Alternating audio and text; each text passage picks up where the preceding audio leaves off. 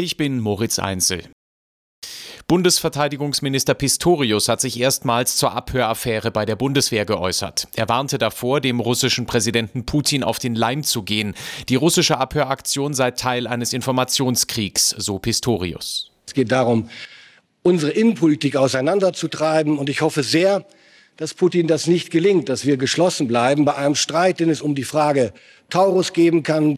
Pistorius kündigte umfassende Aufklärung an. Der militärische Abschirmdienst prüft, ob gegen IT-Sicherheitsbestimmungen verstoßen worden ist. Bei der Fahndung nach zwei ehemaligen RAF-Terroristen hat die Polizei eine weitere Wohnung in Berlin durchsucht. Die Maßnahme im Stadtteil Friedrichshain stehe in Verbindung mit der Suche nach Ernst Volker Staub und Burkhard Garweg, sagte eine Sprecherin des federführenden Landeskriminalamts Niedersachsen.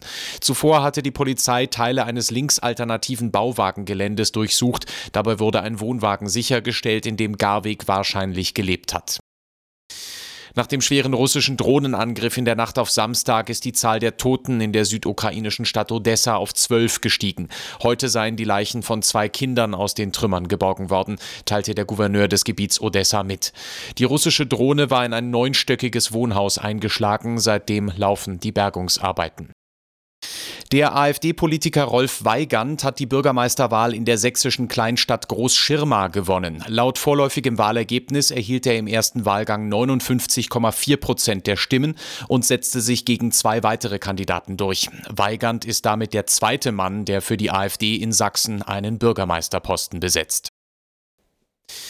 In der Fußball-Bundesliga ist Bayer Leverkusen weiter auf Meisterkurs. Die Werkself besiegte auswärts den ersten FC Köln mit 2 zu 0 und baute ihren Vorsprung an der Tabellenspitze auf den FC Bayern auf 10 Punkte aus. Die Kölner agierten dabei nach einer roten Karte lange in Unterzahl. Der Leverkusener Trainer Xabi Alonso bei The Zone. Gerade ich bin sehr, sehr glücklich mit dem, mit dem Ergebnis. War nicht einfach. Äh, manchmal gegen 10 zu spielen ist nicht einfach. Am Ende das Ergebnis ist, ist super. Das ist sehr wichtig für uns und wir weitermachen.